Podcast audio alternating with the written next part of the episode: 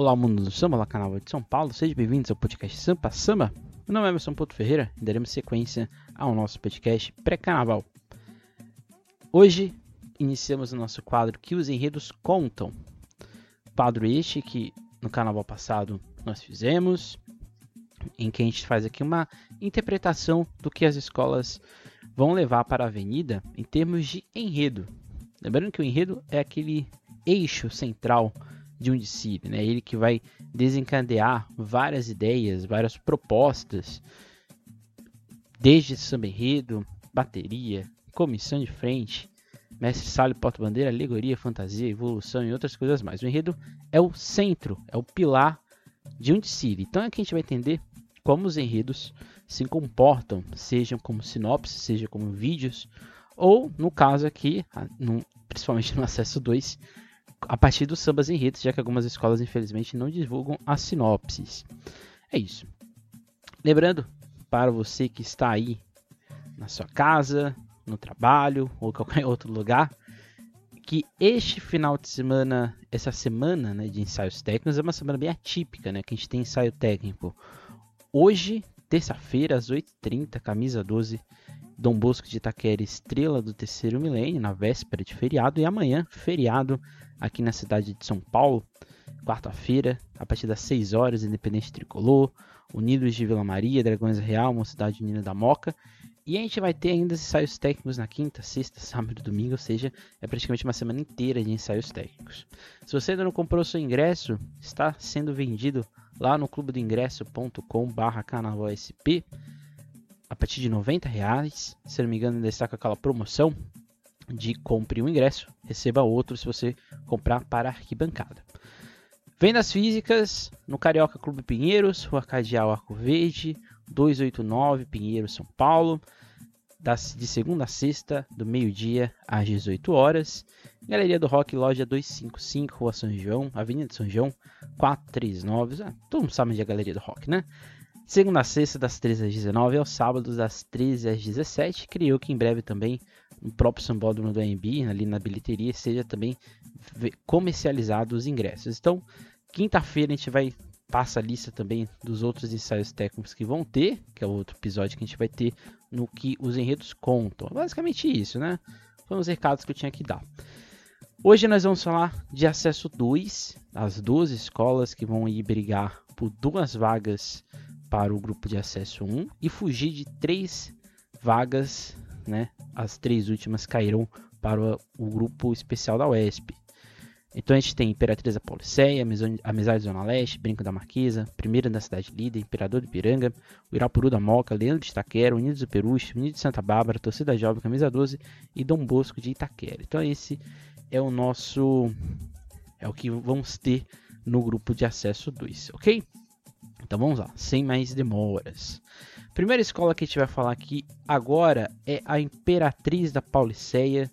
Escola essa que estreia no grupo, especi... no grupo de acesso 2 e ela também estreia no AMB. É a primeira vez que ela estará entre as escolas da liga. Com enredo Bem-vindos à Vila Esperança, o berço do carnaval paulistano, do carnavalesco Pedro Alexandre Magu, que está há um, alguns anos na escola. O, quando a gente faz assim um. Aqui a gente sempre vai tentar fazer uma espécie de enredos semelhantes que a escola já levou, né? Em 1999, a Imperatriz levou o enredo Alerquins, Pierros e Colombinas. Em 2012, um Carnaval dos Carnavais. Então, ou seja, a escola já tem uma certa, um certo, uma certa experiência de falar sobre Carnaval. Por que Carnaval, né? A escola vai falar da Vila Esperança, não exatamente do bairro, mas simplesmente, mas sim principalmente do Carnaval da Vila Esperança um dos principais carnavais que a gente teve na cidade de São Paulo. É sempre bom lembrar que o carnaval aqui no, na nossa cidade, né, São Paulo, ele não se restringe ao centro, né? Você teve vários carnavais espalhados pela cidade, sejam ele em rua, sejam ele em salões, mas principalmente os da rua, como da Lapa, da Moca, do Brás, da Vila Esperança, de Santa Amaro, entre outros vários.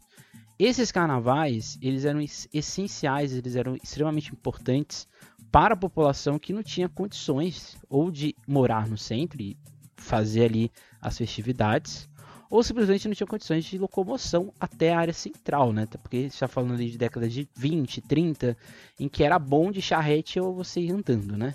Quase ninguém tinha carro, inclusive. Então, ou seja, a gente está falando de uma realidade de São Paulo que traz, que acho que é um ponto importante desse enredo da, da, da Imperatriz da Policeia, que é esse tom nostálgico que a escola quer trazer ao falar da, do bairro da Vila Esperança. A Vila Esperança, né, Vila, Vila Esperança, Vila Matilde, Penha, essa região onde se localizou o carnaval que a escola vai homenagear, é onde a escola também reside, né? A escola fica ali entre Flor de Lis, fica ali entre Vila Esperança, Guilhermina, então, ou seja, ela está ali nessa zona. Então, ou seja, é também um enredo que fala da própria Imperatriz Pauliceia indiretamente, né? Porque a escola passou a vida dela inteira durante perante, né, a administração da matriz do samba, que é a UESP, e ela faz isso, a alusão inclusive no enredo, na sinopse e no próprio samba, né, a matriz do samba, de onde ela sai. Então é como se fosse uma homenagem ao passado da Imperatriz Pauliceia, de onde ela veio, ao bairro onde ela está residida, desse carnaval que foi essencial para criar essa ideia carnavalesca na região, e também diretamente uma homenagem à sua madrinha, que é a Nenê de Vila Matilde, que também é da, da Vila Esperança e foi uma das principais, sempre era, né, uma das principais apresentações durante o carnaval no bairro. Então, ou seja, é um enredo bastante interessante porque ele fala de múltiplas possibilidades e de várias perspectivas de entender o que é a Vila Esperança. Então, acho que ele já é um acerto. Eu acho que ele é um dos melhores enredos do ano, do Acesso 2.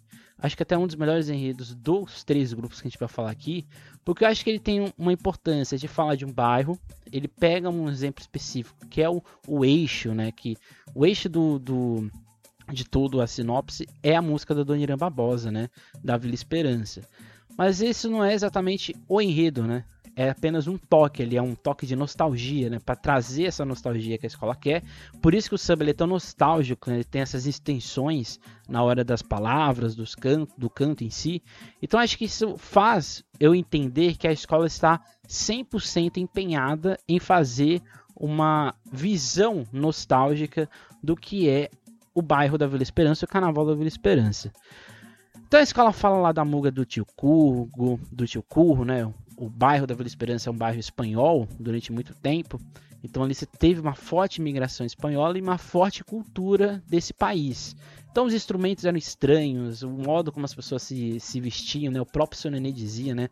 eram fantasias estranhas, grandes, esquisitas, mas que todo mundo ia atrás, né? todo mundo ia ali curtir. Porque a gente está falando de um bairro que era muito afastado da região central, e isso fez com que o Carnaval da Vila Esperança fosse sempre um centro é curioso, né? Porque ele não está na área central, mas ele era um centro de irradiação de folia, né? De carnaval. Durante muito tempo, principalmente nos anos 50, que é o ano, o período de ouro né, do Carnaval da Esperança, é onde a gente vai ter um, o interesse do público além do bairro, né? Então você vai ter gente de toda a cidade, de outras cidades também do estado, para irem para o Carnaval da Vila, da Vila Esperança, que era gigantesco. A estrutura do enredo creio eu, que parta dessa ideia do afetivo, que tem esse corpo histórico como ponto principal de contar esse centenário do Carnaval da Vila Esperança. É uma composição visual, pelo menos que eu consigo entender, que gera essa, essa lógica meio sépia, meio azul e branca, meio preto e branca, que eu acho que se explode com cores, então acho que esse deve ser a base desse desfile como um todo. E eu acho que tem alguns, algumas chaves aí que exatamente esse período de auge do carnaval. O Carnaval da Vila Esperança era conhecido também pelas grandes alegorias, que influenciou principalmente, por exemplo, a Nenê de Vila Matilde, no modo de composição em si.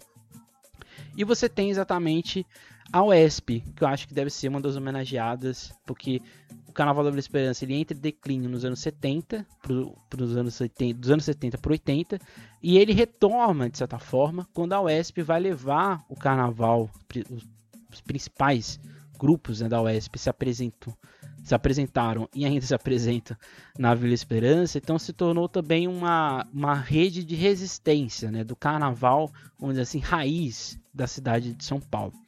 Então acho que a proposta é um nostálgico. Então perceba que é um reto simples. Ele não, não, não ousa muito.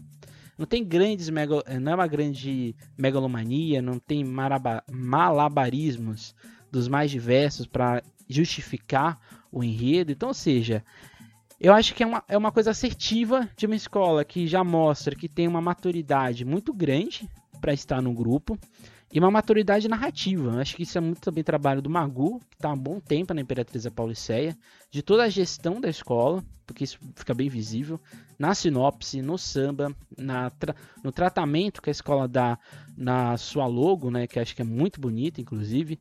Então, assim, eu acho que a Imperatriz, se você está em dúvida de assistir né, os desfiles do Acesso 2, que são gratuitos, inclusive, acontecem no dia 11, né, um, dia, um final de semana antes do carnaval em si, eu iria assistir assim, chegava cedo para assistir a Imperatriz Pauliceia, que eu acredito que vai ser um grande espetáculo, né? então vale a pena chegar mais cedo no Sambódromo para você curtir essa interpretação da Vila Esperança e você aprender um pouco mais do que é o carnaval, esse carnaval histórico aqui da nossa cidade. Agora a gente vai para Amizade Zona Leste, escola que vai levar o um enredo Zé sobre o Zé, né? Zé, do Zé Pilintra ao Zé Ninguém, qual Zé você é? Da comissão de carnaval que faz toda a coisa ali na escola.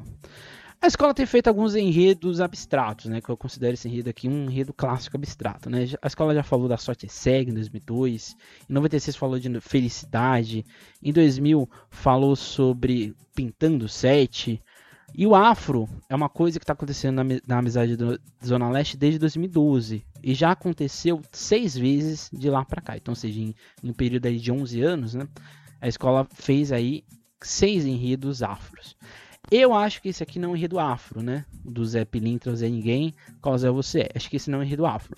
Mas toda o, o eixo narrativo, né, o princípio, pelo menos que eu percebo ouvindo samba, esse, infelizmente a gente não tem a sinopse do enredo da Amizade Zona Leste, o que eu consigo entender é que a escola pega esse lado religioso, principalmente o afro-religioso do Zé Pilintra e das manifestações que a gente pode ter é, de sincretismo religioso, principalmente com Xangô, que ele é sincretizado com alguns é, santos que tem o nome José no nome, mas eu, eu, sinto um ar, uma, uma sensação, pelo menos é que eu tenho, é de que é uma grande incógnita, porque eu não consigo entender que Zé é esse que a escola quer fazer. Porque ela, ela descreve bem o Zé religioso, mas quando ela vai para as outras vertentes do Zé, eu fico um pouco confuso de entender qual é o objetivo que a escola quer ter neste enredo. Se for a ideia do final fazer essa crítica social nessa lógica da brincadeira né, do Zé Ninguém, que Zé é você, eu acho que é interessante. Mas corre o risco de ficar muito deslocado do começo. Então, o que, que, eu imagino que possa vir a acontecer e espero que não aconteça. É a gente ter dois enredos dentro do mesmo enredo. E isso é muito perigoso, né? Porque uma escola que está é, é um ano atípico, né? Vão ser anos atípicos aqui para frente no acesso 2. Qualquer erro que gere pode ter problemas. Porque quando eu ouço o samba, por exemplo, eu acho que ele não tem um final. Eu, eu ouço ele, né? O medo, o amor, a saudade, a verdadeira maneira de ser, sempre encantar você. Isso para mim não diz nada. Né? E quando eu pego o que é o enredo e o que é descrito, é um samba bem pequeno, que poderia ser maior, inclusive, né?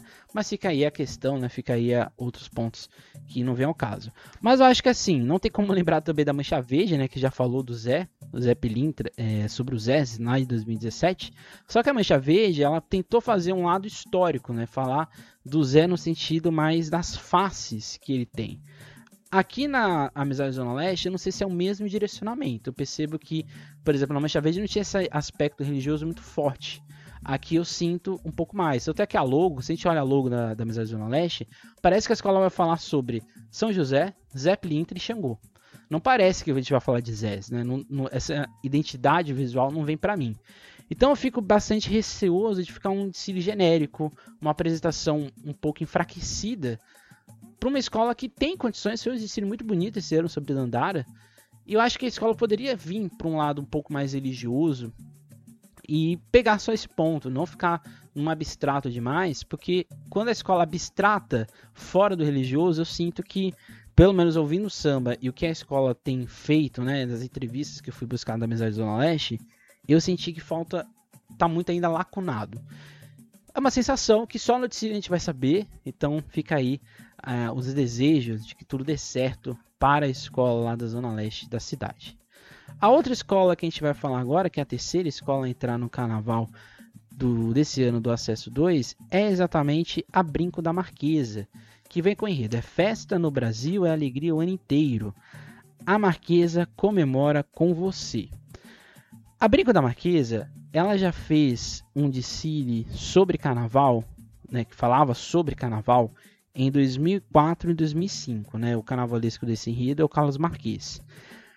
O que eu acho que é interessante né, nesse sentido é que a Brinco da Marquesa ela sai do enredo afro que ela tem feito nos últimos anos, ou o afro como centro, e agora ela vai para uma outra perspectiva. Eu já disse aqui algumas vezes, esse samba da Brinca da Marquesa é um samba que eu gosto muito. É um samba alegre, festivo. É um, uma coisa que deveria ter mais, né? Essa coisa de a gente ouvir um samba e sentir alegria. Acho que isso é essencial no carnaval. E eu acho que um ponto importante desse enredo é ele já pontuar. Outra vez a gente não tem sinopse, né? Infelizmente. Mas pelo que eu entendo do samba, da logo, o eixo desse desfile é o carnaval. E além do carnaval, a ideia é de ser uma festa do povo, uma festa popular. Então acho que essa lógica do ciclo, né? As festas dentro da, pelo menos que eu interpreto, do, do, ouvindo samba e o que eu já, já li sobre o, o, que já foi falado sobre o samba, o enredo da, da Brinco, é que a ideia é também falar dessa loja cíclica, que a festa ela tem início, meio e fim, mas ela tem sempre um retorno. O retorno, no caso do carnaval, é cíclico, né? A gente sempre retorna nele e depois a gente volta. E assim por diante sucessivamente. E o cíclico, se a gente pega toda a teoria do, do Mikhail Bakhtin, ele está dentro de toda essa lógica de que toda a festa do povo e ela sempre circular, ela sempre retorna, ela sempre está se reatualizando, ela está sempre se renovando, se evolu evoluindo como um todo. Então acho que é interessante nesse sentido é a escola fazer essa lógica popular da festa. Isso fica bem visível, né? Principalmente no começo, que a escola fala de carnaval, fala do Brasil como uma, uma nação festeira, do bem e do mal. E aí a escola vai falando de várias manifestações, que é aí que eu acho que eu fico um pouco um pouco receoso. Porque se a gente pega o enredo, é festa. No Brasil, é alegria o ano inteiro, a Marquesa comemora com você. Mas quando a escola vai pontuando de várias festas, mas aí ela vai falar de festas que só tem em São Paulo, ou que em São Paulo geraram o grande cerne, por exemplo, parada do orgulho LGBT, LGBT, o, o Ano Novo né, chinês e assim por diante. Que são festas ali na, na Liberdade, em outros lugares, na Avenida Paulista, que não são necessariamente festas do Brasil, são festas da de São Paulo. Então acho que a escola não precisaria fazer, pelo menos no seu título, essa lógica do Brasil. Poderia ser só festa. Festas brasileiras, populares e assim por diante. O que eu acho que é importante, né? Porque isso pode gerar um probleminha para quem está lendo o enredo, né? Para quem está lá, ali vendo. Quando a gente pega a logo, por exemplo, a logo ela não diz muita coisa, né? Porque a logo ali a gente interpreta que vai ser música, talvez, porque tem é, som, tem microfone, tem violão, aí tem máscaras de carnaval, tem pessoas dançando. Isso confunde um pouco. Então acho que faltou um pouco. Eu não sei, não dá para ler, infelizmente não tem a sinopse, não, tá, não dá pra fazer um julgamento porque a escola não divulgou nenhum algum vídeo algo do tipo. Mas dá a sensação que tá um pouco confuso. Principalmente quando a gente olha o final do samba, né? Em que a escola fala ali de vindas de Alemar, chegando tantas tradições, orgulho a desfilar, representando gerações, o verde a igualdade, a consciência, um novo dia, festeja sua cor, seu som, fantástica a nossa bateria. Isso para mim não diz muita coisa, né? Fica tudo muito no ar, no, muito solto e assim por diante. Então acho que, assim como a Imperatriz da porém, eu acho que ainda é um enredo simples, é um enredo que não tem grandes ousadias, a escola vai pro seguro. E eu acho que é importante, porque a Briga da Marquesa fez o bom desfile esse ano e tem condições de permanecer no grupo, né? De não sei se para subir, mas tem condições de permanecer no grupo e de quem sabe se reestruturando e no futuro, quem sabe voltar ou buscar o acesso ao grupo, ao acesso 1, né? Então acho que esses probleminhas que eu acho de quando a escola se desloca do carnaval para as outras festas, eu acho que perde um pouco o foco. E aí eu já não sei se está falando de Brasil, se está falando de São Paulo, o que que é o que é o cerne da, do que a escola quer mostrar na avenida. Então, basicamente isso. Depois agora a gente vai para a Cidade Líder, escola também é, lá da Zona Leste, Escola que vai levar um enredo ousado. Essa é a grande verdade, né? 70 anos de uma escola diferente. Lá vem Salgueiro, do carnavalesco Everson Vissoto. Se a gente pega a história do Carnaval de São Paulo, já, as escolas né, do Rio de Janeiro já foram homenageadas algumas vezes, né? Você tem a Mangueira homenageada pela Nenê, a Imperatriz homenageada pela Tom Maior, a Portela homenageada pela Nenê, e agora a gente tem o Salgueiro homenageado pela Cidade Líder. O que já é usado, né? Uma escola do acesso 2, que é uma escola super organizada, tem feito belíssimos carnavais nos últimos anos, e já chega, né? No, se não me engano, esse é o quarto desfile da Cidade Líder no, no, no, grupo de acesso 2. E já chega no quarto ano com enredo denso. Uma, uma coisa que eu sempre esperava da Cidade Líder era dar esse salto a mais, né? esse passo no enredo que saísse tanto um pouco mais do lúdico e fosse para um denso, mas fora da zona de conforto. A escola ficou muito tempo no enredo afro e agora ela vai para um enredo que de certa forma também afro, não fala de Salgueira, fala de negritude, mas é um enredo que a escola vai para um outro caminho, né? É homenagear uma agremiação, uma escola de samba super importante do carnaval brasileiro. Então acho que é um enredo curioso e que vai falando né, de vários pontos da construção do Salgueiro.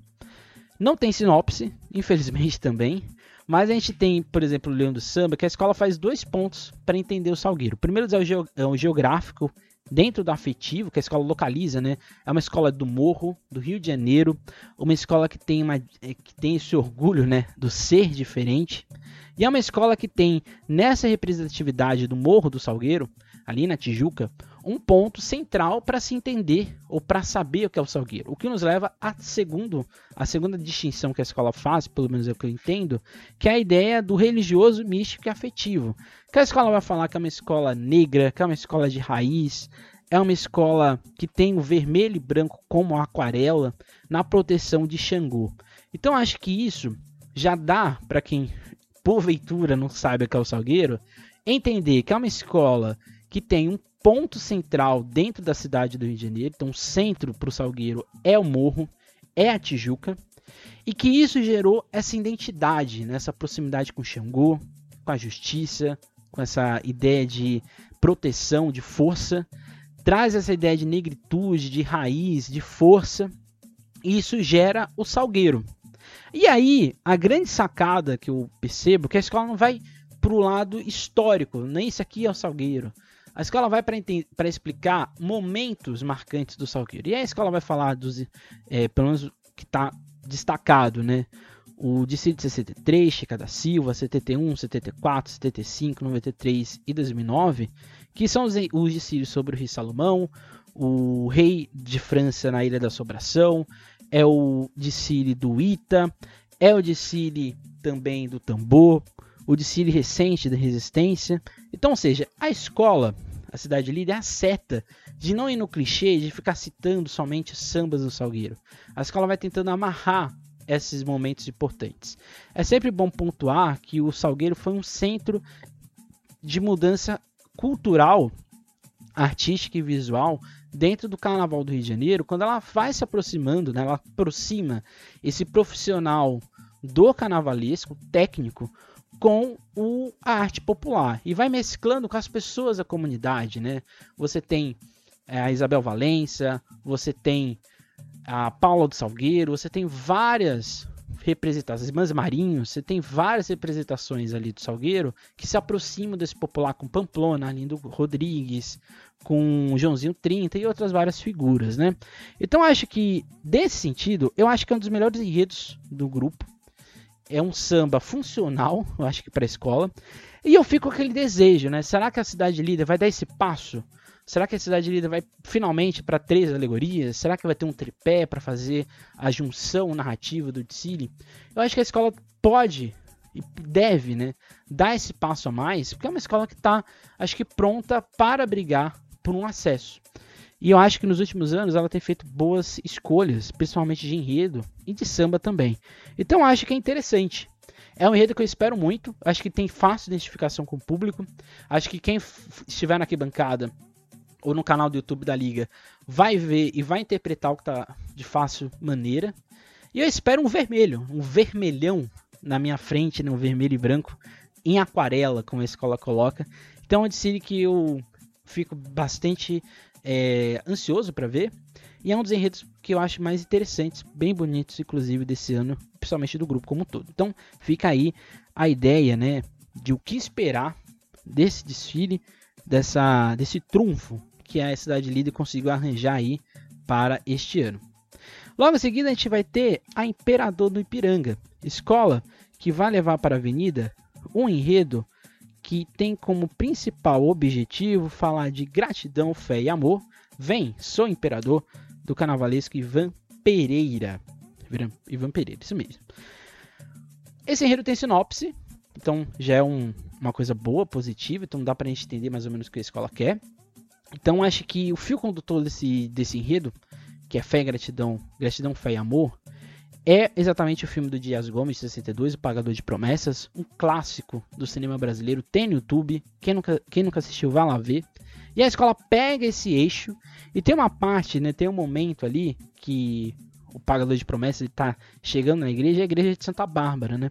E a escola faz essa, essa associação de Santa Bárbara com Yansan, e aí ela começa a contar essa história que ela quer chegar e quer que a gente entenda como um todo, né?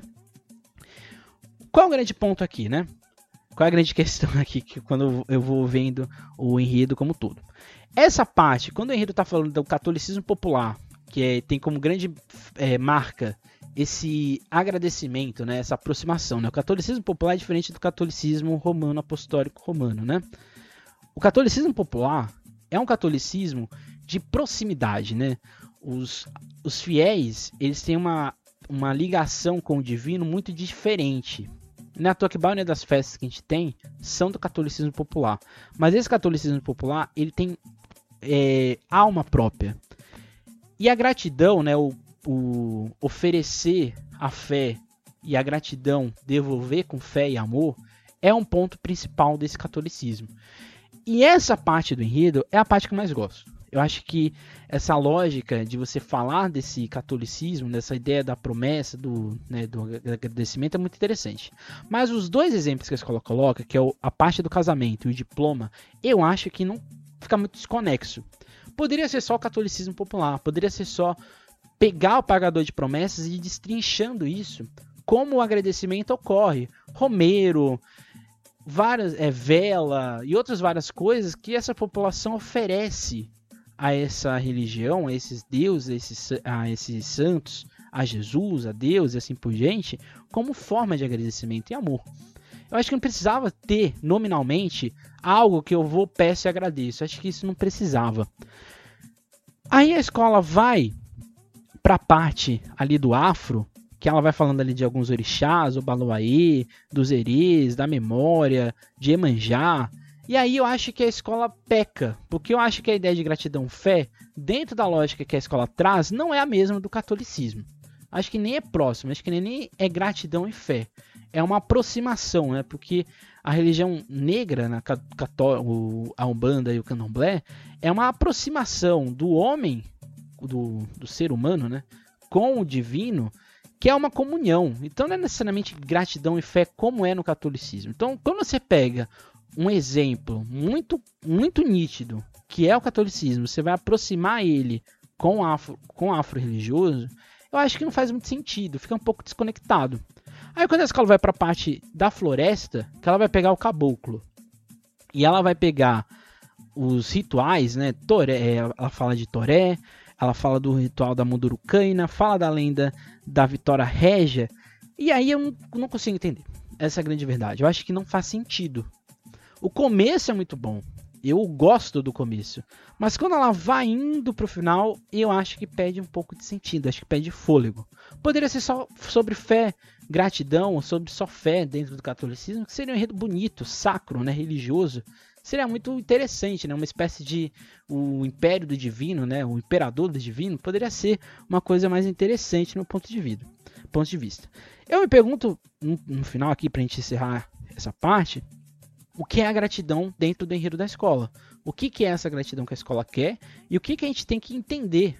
Qual a lição que a gente tem que ter com esse desfile, com esse enredo? Eu fico me perguntando, porque quando a gente olha a logo do Imperador do Ipiranga, parece que é um enredo católico. Porque você tem ali anjos, você tem toda uma estética do cristianismo, você tem ali um centro, né, de forma até com destaque, Jesus Cristo, você tem a mão ali rezando, velas. Então eu, eu tenho a sensação que é um enredo sobre fé, sobre fé católica. E você tem ali duas figuras, né, uma indígena e uma negra, que estão ali apenas, parece que compondo a imagem. Então acho que faltou um pouco de foco dentro da lógica que a escola está fazendo, porque quando a escola fala do catolicismo, acho que é um grande é um problema que a Gaviões da Fiel tem, por exemplo. Você, quando está falando do catolicismo, você fala com muita propriedade. Mas quando você vai falar dos outros, vai perdendo força. E aí eu acho que era melhor ter ficado só no lado. Mas eu acho que assim, o samba é interessante, ele é bem descritivo, ele consegue contar um enredo, pelo menos o que a escola quer que a gente entenda.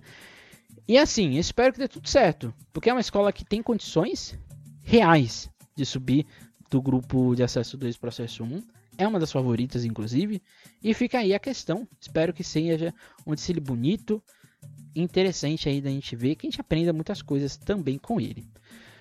O próximo desfile que a gente vai, o próximo que a gente vai falar aqui é o da Irapuru da Moca, escola que nos últimos anos, né, tem feito alguns enredos sobre a Amazônia, né? O Irapuru é um pássaro amazônico e a escola tem feito em 2017 falou sobre a Amazônia, em 2019 do Rio Amazonas e agora vai falar das lendas da Amazônia. Então assim, a escola é o triplete sobre a Amazônia que o Irapuru da Moca está falando.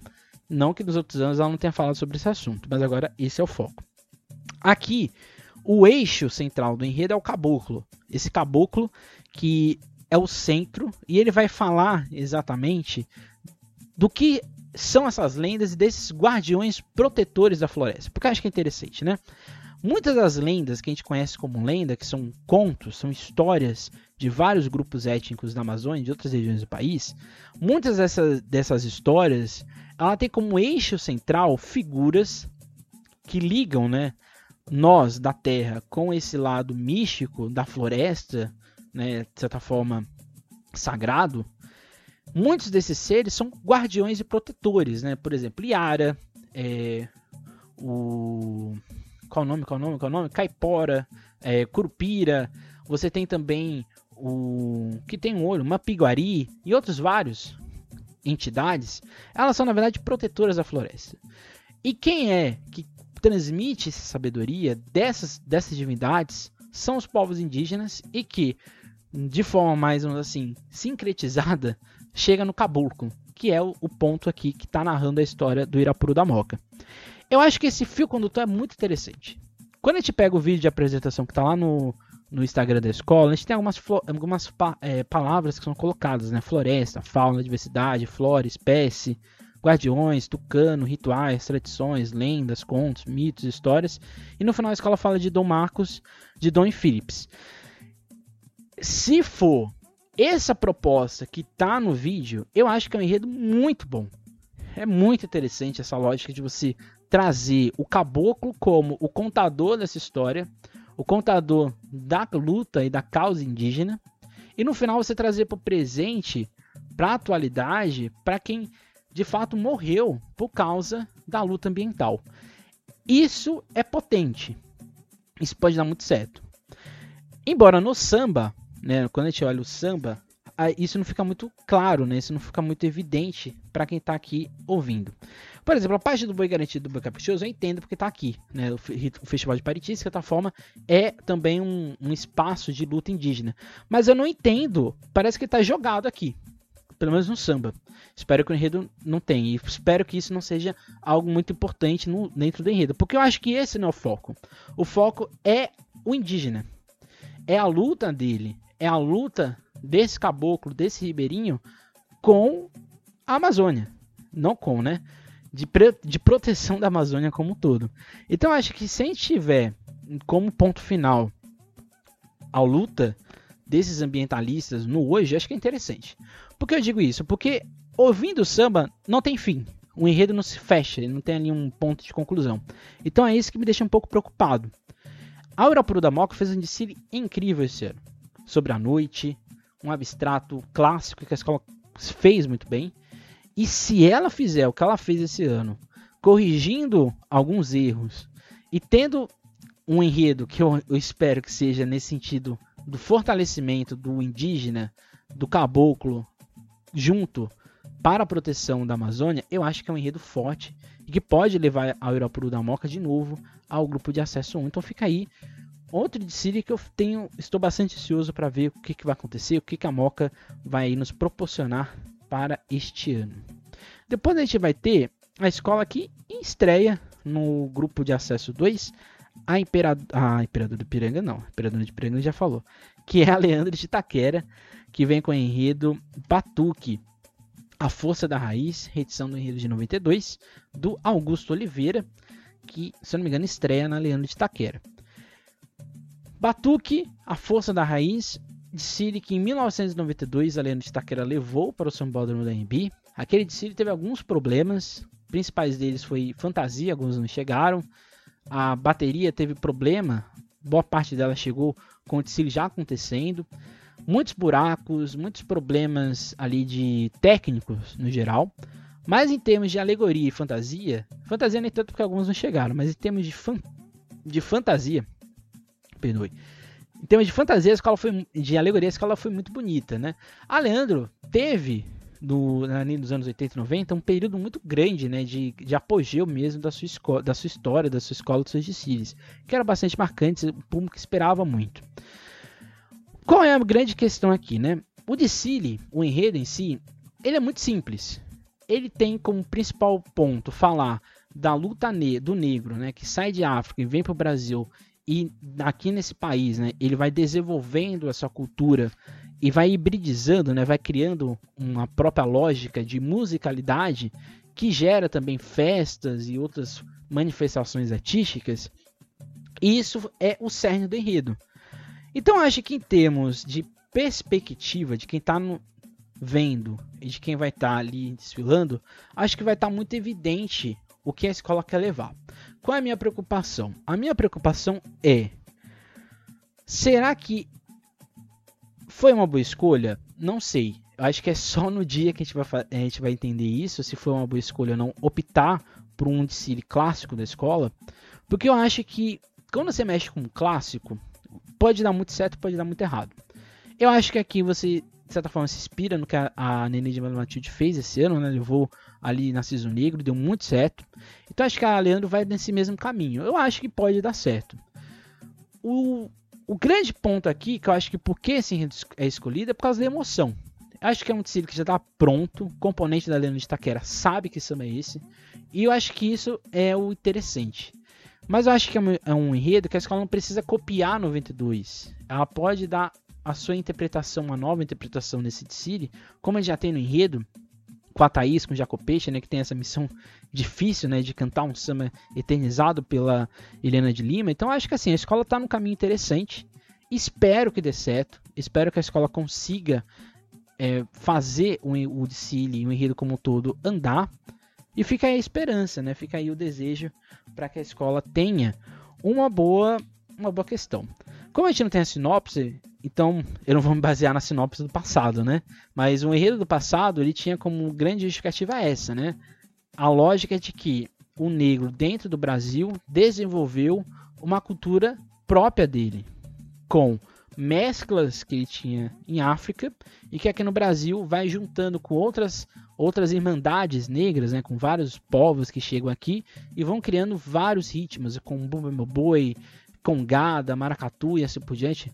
A escola fala de zumbi, a escola fala do Maranhão, a escola fala do Rio de Janeiro, a escola vai falando de várias manifestações negras que geraram essa ideia do batuque como um todo, ok? Então acho que vamos ver como que vai acontecer. Espero que dê tudo certo. A próxima escola é a Unidos do Peruche, a vice-campeã do grupo, que esse ano surpreendeu, é, no passado surpreendeu de certa forma, não pelo desfile, né, mas pela qualidade de tudo que foi apresentado. O enredo A Essência que Me Seduz, do carnavalesco Mauro Xuxa. Esse enredo também, esse, esse enredo a gente tem sinopse. E acho que interessante, né, que o desfile não é sobre perfume, né? Acho que muitas, algumas pessoas que eu ou, ou, ou vejo, né, nas redes sociais, elas são um pouco confusas, né? O enredo não é sobre perfume, né? O enredo é sobre a essência, sobre o cheiro, sobre como as essências ao longo da história enebriaram foram protagonistas ou coadjuvantes de um processo de historicidade. Eu acho que isso, não sei se ficou muito claro. Quando a gente pega a logo, que é uma das logo, a logo mais bonita do grupo é a da Peruche. Você tem toda ali uma ideia do que está acontecendo. Parece que é um enredo que vai falar sobre o Oriente Médio, né? mas não é exatamente isso. Porque a escola ali vai mesclando a cultura egípcia, que é um eixo principal, né? um eixo narrativo primordial para o começo do enredo da Peruche, e você tem ali essa ideia grega por trás, que é onde o perfume vai se desenvolver. Esse enredo eu divido ele em duas partes. A primeira parte, que é a parte que eu não gosto, que é a parte histórica, que eu acho que está muito mal feita, está muito mal escrita. Por quê, né? Aqui é mais um meu rigor de professor de história, né? Eu acho que quando a escola começa a falar do Egito, né? A escola vai falar ali é, que é do Egito que surge a primeira ideia de descobrir ervas e outros, outros elementos para, vamos dizer assim, ter essa sensação da essência, né, do cheiro, da fragrância. Aí a escola do nada vai para a Grécia. Aí na Grécia ela cita que está nas cruzadas. E aí eu já não sei mais o que está acontecendo. Né? Porque o Egito Antigo ele acontece com anos, séculos de distância do que é as cruzadas, do que são as cruzadas, que já é quase o final do meio do, do meio do meio do fim da Idade Média. Então ali, aqui eu fico confuso. Aí depois a escola volta para Cleópatra, que tinha ali óleos afrodisíacos, e depois ela volta para Grécia, e aí eu já não sei mais o que está acontecendo. Então acho que poderia ser simples, que eu acho que vai acontecer, né? Mas como está escrito e como está sendo apresentado, na sinopse, tá estranho. Mas quando a gente olha o enredo, o samba em si, a gente percebe que isso já não acontece, né? Isso que a escola vai é, gerando né, uma, um, uma linha cronológica, eu acho que é a correta. Você fala ali dos egípcios, depois você vai para a Grécia, e aí você vai falar do mundo, né, desse novo mundo, que é que você vai chegar na alquimia, no ano moderno, na época moderna e assim por diante. E aí você vai falar do luxo da nobreza, né? Principalmente europeia, que tinha no perfume uma fragrância como centro, principalmente de disfarçar o mau odor, né? Para quem não sabe, por exemplo, Palácio de Versalhes, os principais é, eixos da monarquia francesa, era uma caatinga horrorosa. E as pessoas simplesmente. Se, mas, é, os perfumes franceses tinham essa história, essa, essa importância, porque as pessoas se banhavam de perfume, né? Por vários motivos também, até porque não tinha é, é, saneamento básico naquela época, mesmo num palácio tão luxuoso como aquele. Mas quando a escola chega no Brasil, que aí eu acho que o enredo deslancha. Porque quando ela chega que a família real chega, traz os perfumes, a primeira ideia de essência, aí eu acho que o enredo ganha sentido. Porque aí a escola vai falar, vai desenvolvendo isso, vai chegar no carnaval, no lança-perfume, no limão de cheiro, que é muito bonito quando ela constrói isso, né? Como o carnaval tinha isso, tem a essência como centro, como um ponto importante. E aí a escola vai chegar nas essências, na questão mais industrial de pensar esse cheiro, na ciência, na Amazônia, e aí ela chega no afro-religioso que é o Xum e a alfazema, e aí eu já acho, acho não, tenho certeza, que a gente vai sentir um, vai ficar embriagado com o cheiro de alfazema que provavelmente vai estar tá no de City. Eu acho que é um enredo que precisa do visual, é um enredo sensorial, de certa forma. A escola pode investir nisso. Não sei se vai investir, mas ela pode fazer isso. E eu acho que tem tudo para convergir e dar certo. Porque é um enredo simples. É muito simples, é essência. E aí você vai no histórico, vai no científico, na Amazônia e no afro-religioso com o Xun e a alfazema. Então acho que isso é uma ideia de segurança. Acho que é uma aposta interessante a Peruche nos últimos anos tem se aproximado do negro, desse religioso, é uma coisa que a escola gosta, se sente bem. Então acho que é um bom caminho. Se vai dar certo, eu não sei. Mas que é um dos, um dos enredos mais bem escritos deste grupo, com certeza ele é. Eu acho que junto com a Imperatriz, junto com a, primeira da Cidade Líder, junto com a. É, a gente viu aqui, né? Imperatriz, junto com a Cidade Líder, acho que são os enredos mais interessantes até agora que a gente viu. Então fica aí o desejo, né, de é aquele de Ciro 880, ou ele vai dar muito certo, ou ele não vai dar muito certo. Mas tendo em vista que esse ano a escola falou de água, e foi aquela catarse, né, social, filosófica de refletir a água, eu acho que aqui a gente pode ter o mesmo caminho, de pensar a essência nesse cheiro como um produto importante de entender a nossa história, a história da humanidade e assim por diante. Agora a gente vai para Unidos de Santa Bárbara, escola também lá da Zona Leste do Itaí Paulista. que vai levar o enredo reedição de 2010, quando a escola foi campeã do grupo 3 da UESP. Conzioe, Salve as Folhas, do também Anderson Paulino, que fez o desfile de 2010 e volta para fazer o desfile de 2023. Acho que o primeiro ponto que a gente tem, do porquê acho que esse enredo foi escolhido, acho que ele traz a ideia principal é exatamente a emoção. Eu acho que o enredo cita a mãe Helena, não, trecho aqui, nas águas da purificação, no banho de fé eu peço proteção, ó leva eu, ó leva eu para lá, ó mãe Helena, vem nos guiar. Mãe Helena é uma das fundadoras da escola, organizava o bloco que saía pelas ruas do bairro. Ela faleceu em 2022, então acho que a escola teve dificuldades no carnaval desse ano. Então acho que a Santa Bárbara pensou o seguinte: vamos reeditar um samba que fala de nós. A Santa Bárbara é uma escola muito próxima, muito relacionada. Tem uma, o candomblé é de muita importância. A religião afro-religiosa é muito importante para a escola. Então acho que a escola quer dar um start. E 2010 foi o primeiro enredo afro da escola. Então acho que assim, a escola, a, a Santa Bárbara, ela tem um trufo na mão. É como se fosse um vai ou vai ou não vai. É, acho que é esse enredo. É sempre perigoso falar de um DC que deu muito certo? É, mas eu acho que quando isso é aproximado com o componente, com a identidade dele, eu acho que pode dar certo. O enredo em si, o enredo de 2010 e o samba, né, fica bem visível. O centro, né, o eixo principal do enredo é o Saim, o, o orixá das folhas e assim por diante. E ele é o que vai desencadear a história, né? Dele a gente vai chegar em Oxóssi, que é o caçador. A gente hibridiza ele com caboclo. E aí a gente chega na Umbanda no Candomblé, onde as ervas são essenciais para qualquer ritual, para qualquer ponto, para se entender ou para essa ligação né, entre Orum e Aie. Eu acho que isso é muito interessante. Eu acho que isso é, é fácil de interpretar. E aí a gente chega a mãe Helena, que ela é uma educadora, ela que ensina as folhas de Ossain, essas folhas sagradas, para o público, né? para a escola, para o componente e assim por diante.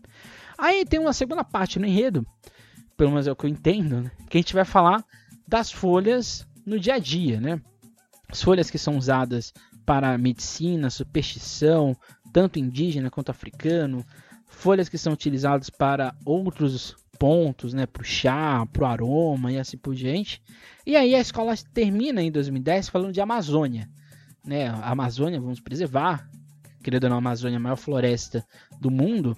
Ali tem muitas folhas que são também rituais, né? São ritualizadas. O que eu acho que deveria acontecer para esse ano, né?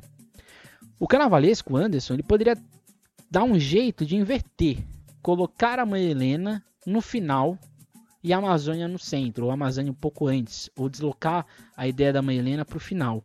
Porque eu acho que é importante e é bonito. Isso deve acontecer. Acho que as escolas deveriam é, se render às suas principais lideranças, porque querendo ou não foram elas que iniciaram o nosso trabalho. Então acho que é interessante a Santa Bárbara voltar para sua fundadora, homenagear ela de certa forma. Talvez foi a, a forma que a escola, a escola achou para que isso acontecesse. Então fico bastante desejoso de saber como vai acontecer, porque esse samba é lindo. Esse samba é muito bonito e tem tudo para dar certo. Fica aí os desejos de que a Santa Bárbara faça um bom desfile e tudo dê certo. É isso. Próxima escola é a Torcida Jovem, que vem com enredo sobre Iemanjá. O enredo é Torcida Jovem está presente e canta nas águas de Mãe Iemanjá. Se eu não me engano, é uma comissão de carnaval e entre um, se eu não me engano, o Pedro Pinotti está nela. Não, não tenho certeza. Mas fica aí, se alguém sabe, deixa aqui nos comentários. A torcida jovem tem enredo, tem sinopse, né? Tá lá no, no site da no sites, né? De especializados de carnaval, já tem lá sinopse da escola há muito tempo. É o primeiro enredo afro-religioso da torcida jovem, né? Só curioso. E a Iemanjá é exatamente a orixá da escola, né? A orixá que rege os caminhos da torcida jovem. Então acho que é muito interessante. Esse enredo é muito bonito muito bem feito. Ele tem critério, ele tem, ele tem começo, início, meio fim.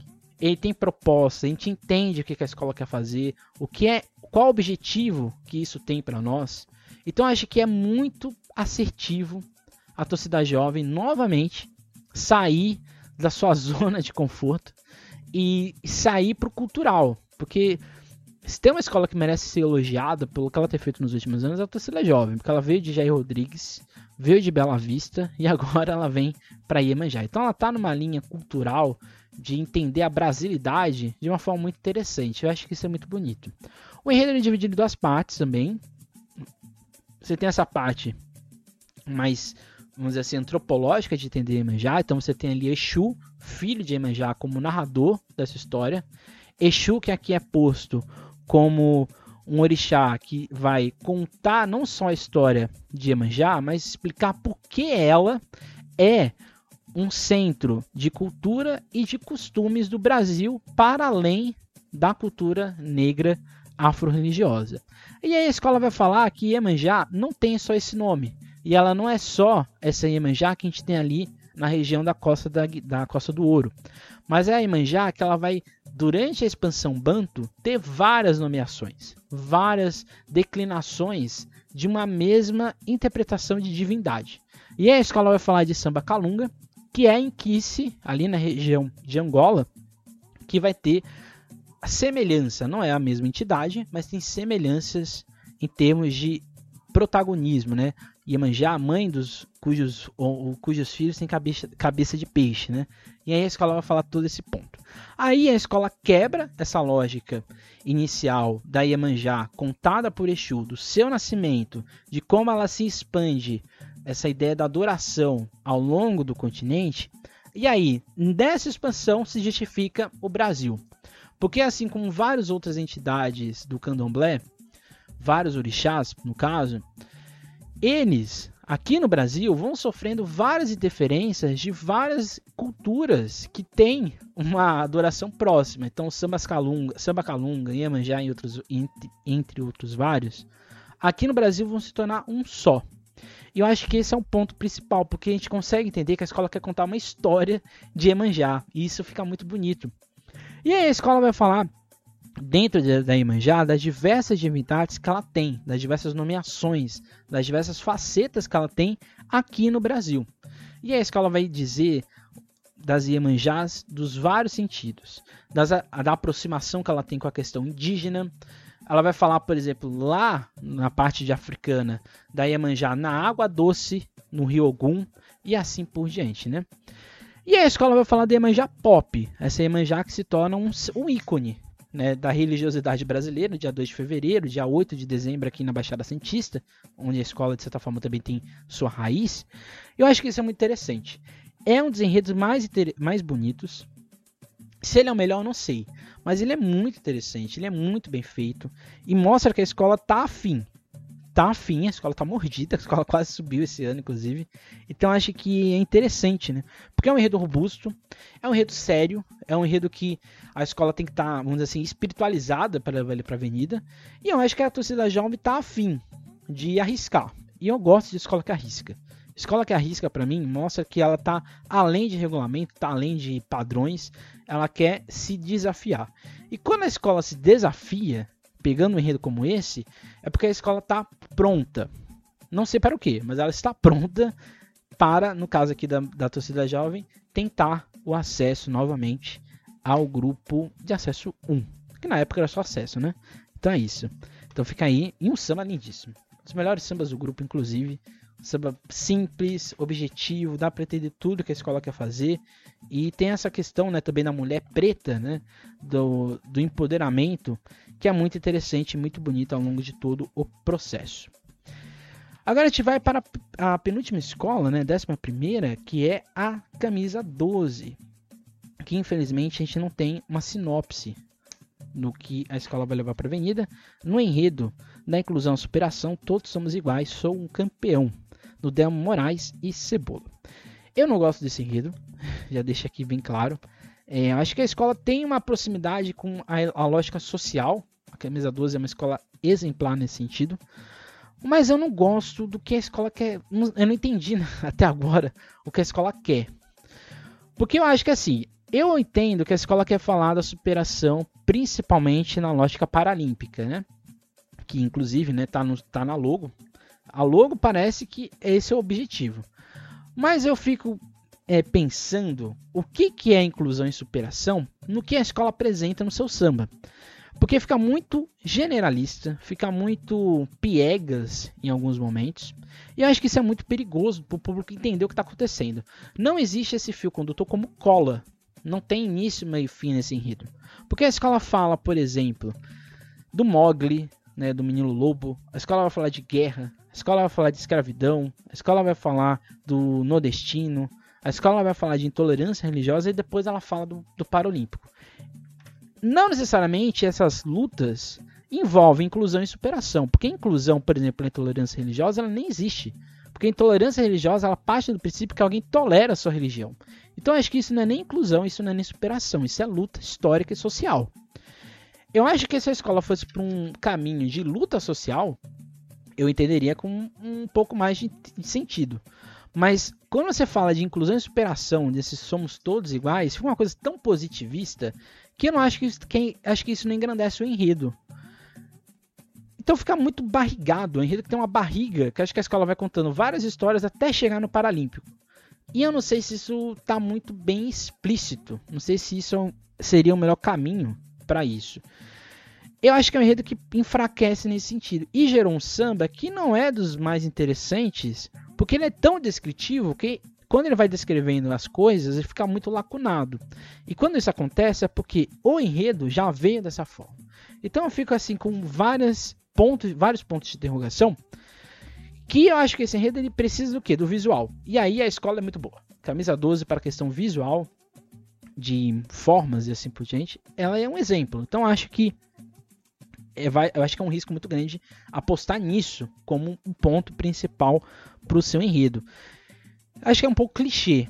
Eu acho que a escola poderia ter sido mais objetiva. É um erro que tem no Imperador do Piranga, mas acho que aqui na camisa 12 fica mais acentuado. Acho que fica muito mais visível que esse erro tá grande por causa que aqui nem o eixo, o eixo né, do, do, da história fica muito visível. E a logo da escola também não explica muita coisa. Então fica essa sensação de que eu não sei o que vai acontecer, mas espero que dê tudo certo dentro do que a escola está propondo e que assim a escola faça um belíssimo espetáculo. E quem encerra o carnaval desse ano do Acesso 2, lá no dia 11, já quase no dia, já no dia 12, né? Domingo Santo, né? Domingo da igreja. A gente vai ter aí a Dom Bosco de Itaquera, que vai levar o enredo Sinfonia Brasileira, uma aquarela em poesia. Alexandre Caligari, Diego Araújo, Karina Monteiro, Rodrigo Dias são a equipe artística que faz, né, os carnavalescos que desenvolve esse enredo. E tem o Danilo Dantes como um supervisor artístico também. Acho muito bonito a Dom Bosco sair da zona de conforto. Acho que, como eu disse na torcida jovem, acho que é interessante a escola sair da zona de conforto. Aqui eu parabenizo a Dom Bosco, porque a escola poderia continuar nesse lúdico que a escola tem feito nos últimos anos. Poderia ter continuado nessa ideia quase que campanha da fraternidade que a escola tem levado nos últimos anos também. Mas a escola opta por fazer uma coisa robusta, uma coisa densa, uma coisa de certa forma mais cultural do que aproximado de um religioso, como tem feito nos últimos anos. É o primeiro enredo biográfico de uma pessoa que não é do catolicismo. Anteriormente, a escola tinha homenageado o Papa Francisco e Francisco de Assis e tinha homenageado Dom Bosco. É a primeira vez que ela homenageia, portanto, alguém que é que não é da igreja, que não é desse mundo religioso. Então acho que é muito interessante. Vila Lobos é um dos principais musicistas, compositores, instrumentistas do Brasil. Ele é essencial para essa para essa renovação da essa modernidade que a música clássica vai ter no Brasil. A gente tem dois maestros que são históricos do nosso país. Ca, é, é, Castro Alves, não? Carlos Dias? Carlos Dias, exatamente. Carlos Dias, gente. Tô confuso. Carlos Dias. Não lembro. É Carlos Dias? Deixa eu fazer uma pesquisa aqui rapidinha. Cadê Carlos Dias? Carlos Dias. Compor maestro. Deixa eu ver. Peraí. O Guarani, vamos aqui. Guarani. Carlos Gomes, exatamente. Carlos Gomes, que é um dos principais é, musicistas do Brasil. O Carlos Gomes ele é, uma, ele é a primeira vertente, né? Ali no século XIX. E ele é o clássico. Ele é o clássico, grandes concertos, grandes óperas e aquele clássico mesmo. A importância do Vila Lobos é o depois. O Vila Lobos ele mistura o clássico com várias músicas com vários ritmos brasileiros. Uma das composições que eu mais gosto do, do Vila Lobos é exatamente a composição que ele faz das danças africanas. Que é ali, ele começa no clássico e aí ele vai inserindo a percussão. E aí vai ficando envolvente, vai ficando ritmado. E aí o negócio vai crescendo, né? E aí gera Vila Lobos. Assim como Irapuru, assim como as Baquianas, que são obras clássicas do Vila Lobos, que infelizmente não foi muito conhecido no Brasil. Ele foi mais conhecido fora do que dentro. Um acerto da escola, eu acho que é esse biográfico denso, que eu acho que mostra um ponto que eu já tinha, que eu já discuti há alguns anos, que a Dom Bosco está pronta para subir. Ela só precisa acreditar que é possível. E eu acho que esse enredo mostra que a escola quer que isso aconteça. Eu acho que é um direcionamento objetivo, olhando o enredo como um todo. E eu sinto aqui esse toque que a escola quer dar dessa brasilidade misturada com essa genialidade do Vila Lobos. Então acho que é interessante a escola fazer isso associado dentro também do que ela é, né? Porque a Dom Bosco é um projeto social, principalmente cultural. Então acho que é interessante porque é algo que a escola acredita, não é uma coisa falsa. A escola acredita que isso existe, que isso é possível. Então acho que isso é importante. A escola infelizmente não tem uma sinopse, mas eu consigo ver, pelo menos na proposta visual do samba e assim por diante, que a escola quer se mostrar madura, quer se mostrar vamos dizer assim, amadurecida, forte para este momento do acesso 2 e novamente encerrar com chave de ouro o carnaval. A minha preocupação é como isso vai estar, como isso vai chegar para o público. Porque se a escola não fizer um trabalho de facilitar o entendimento de pista, história com o público, vai ser uma obra fria, pode se tornar um desfile frio. Porque o samba já não é um, um samba Oba-Oba é um samba, vamos assim, sóbrio para contar a obra do Vila Lobos. Então fica essa questão, né? Saber como isso vai ser, como a, o público vai se comportar com uma obra densa, uma obra importante, que eu acho que a escola tem tudo para fazer aí. Então fica aí, né? Quem sabe não fazer ali, igual a Tom Maior fez esse ano, né? Explanar a sinopse para o público, pro público é, escanear num site e acompanhar os setores da escola. Acho que seria até interessante, ficaria até bonito, né? Ficaria uma coisa assim diferente. E o público conheceria ainda mais Vila Lobos, né? Além do Cine, teria ali um apoio ali para entender as coisas do que vai acontecer. Então, basicamente isso, né?